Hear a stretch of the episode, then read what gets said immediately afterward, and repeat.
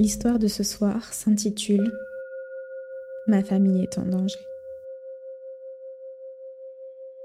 Si les lumières commencent à clignoter, courez. Je l'ai d'abord remarqué sur un parking à ciel ouvert, jouxtant un centre commercial où nous allions de temps en temps.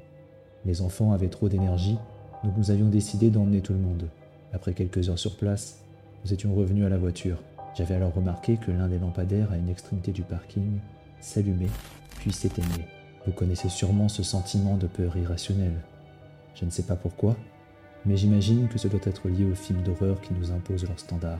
Mais cela peut être aussi dû à la peur intrinsèque que nous avons du noir. Et s'il y a bien une chose qu'on ne s'attend pas à voir, c'est un lampadaire qui s'éteint au beau milieu de la nuit, sans se rallumer. Et puis, il y a cet effet stroboscopique. Oui, c'est peut-être cet effet qui a déclenché cette crispation dans mon ventre. Le plus petit de mes enfants me tira par la manche pour me signifier que cela faisait plusieurs secondes que je regardais dans le vide. Hein? Oui, oui Lucas, monte dans la voiture. Papa doit fermer le coffre.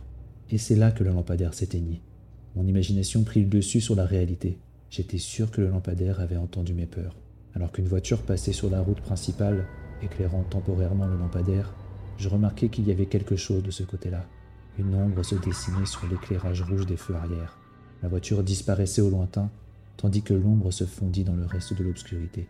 C'était arrivé si vite que j'avais sûrement dû l'imaginer. Au bout de quelques secondes, le lampadaire se ralluma et rien ne se tenait en dessous. L'insistance et la fatigue des enfants me ramenèrent à la réalité et nous partîmes sans plus tarder. Je voulus regarder dans mon rétroviseur, mais le lampadaire était déjà hors de vue. Une fois à la maison, nous avions couché les enfants, et je lisais tranquillement dans notre séjour. Je n'avais pas tardé à me coucher moi aussi quand mon attention se porta vers la fenêtre. Le lampadaire de la rue pavillonnaire s'allumait et s'éteignait. Sans me presser, je me postais à la fenêtre pour observer l'extérieur. Quelque chose ne va pas? Le lampadaire. Il clignote. Je sentis son regard dans mon dos. Elle attendait que j'en dise plus.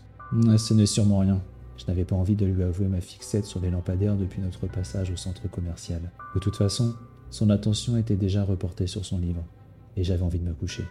Mais au moment de tourner les talons, je vis de l'autre côté de la rue la fenêtre de nos voisins s'allumer. Je voulus détourner le regard pour ne pas paraître impoli, mais encore une fois, quelque chose m'empêcha de détourner les yeux. La fenêtre était obstruée par une forme sombre. Je ne pouvais voir l'entièreté de leur salon car une masse informe se tenait devant. Oui, elle était devant, et donc à l'extérieur de la maison. La silhouette énigmatique pouvait être celle de la femme, mais impossible d'en être sûr. Quelque chose d'inhumain émanait de ce vide obscur, et au battement de cils suivant, l'ombre avait disparu. Mon sommeil fut étonnamment profond cette nuit-là. Hélas, pas suffisamment pour qu'une lumière bleutée me réveille juste avant l'aube. C'était le moment le plus sombre de la nuit. Il était donc impossible de ne pas voir la veilleuse de ma fille s'allumer. En règle générale, elle s'éteignait quand ma fille s'endormait, mais à ce moment précis, je compris que quelque chose n'allait pas. La lumière clignotait. Je la voyais sous la porte. La lumière alternait avec le noir insondable de la nuit. Tétanisé, je crus à un cambriolage et essaya de réveiller ma femme, mais celle-ci avait un sommeil bien plus profond que le mien. La sécurité de ma fille et de mes enfants primait, et je m'élançai donc dans le couloir pour espérer surprendre les intrus et les faire fuir.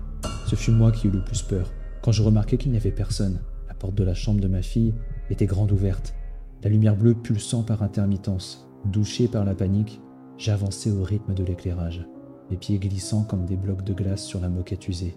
Arrivé dans la chambre, je m'assurai que le lit était bien rempli et que ma fille dormait à point fermé. Une fois rassuré de sa présence et qu'elle fut correctement bordée, je fis un demi-tour pour m'occuper de la veilleuse. La lumière s'éteignit et ma vision, encore accoutumée à l'obscurité, distingua dans le coin de la chambre une forme. Le sang se gela dans mes veines et mes muscles se tendirent tellement fort que je faillis tomber à la renverse dans le lit.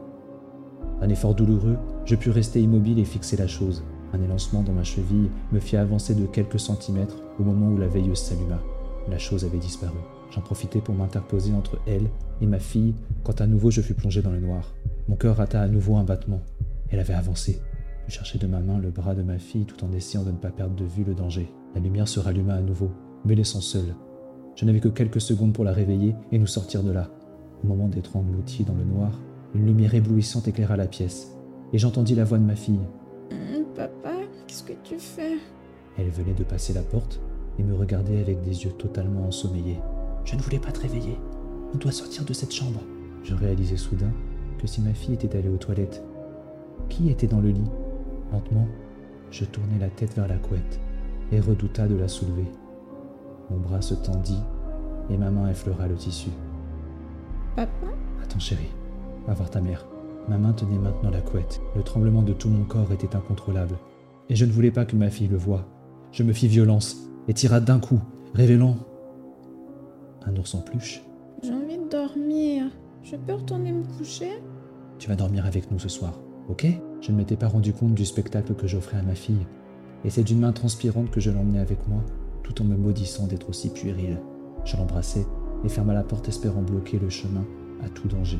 Ma femme se tenait dans le couloir, les yeux endormis et remplis d'incompréhension. Je lui pris la main à elle aussi et l'accompagna jusqu'à notre chambre. Avant de fermer la porte, la veilleuse éclaira mon visage d'une lumière bleutée. Le lendemain matin, je ne me rappelais quasiment plus les détails de ma nuit, et tout me semblait lointain, comme un rêve déjà à moitié oublié.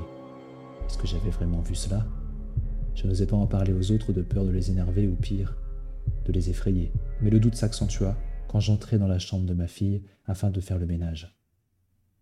Alors que je regardais d'un mauvais œil l'innocent ours en peluche, trois cheveux noirs, longs et épais, reposaient sur le tapis. Maintenant j'étais sûr de ne pas avoir rêvé l'année dernière, car dans la famille, nous étions tous blonds.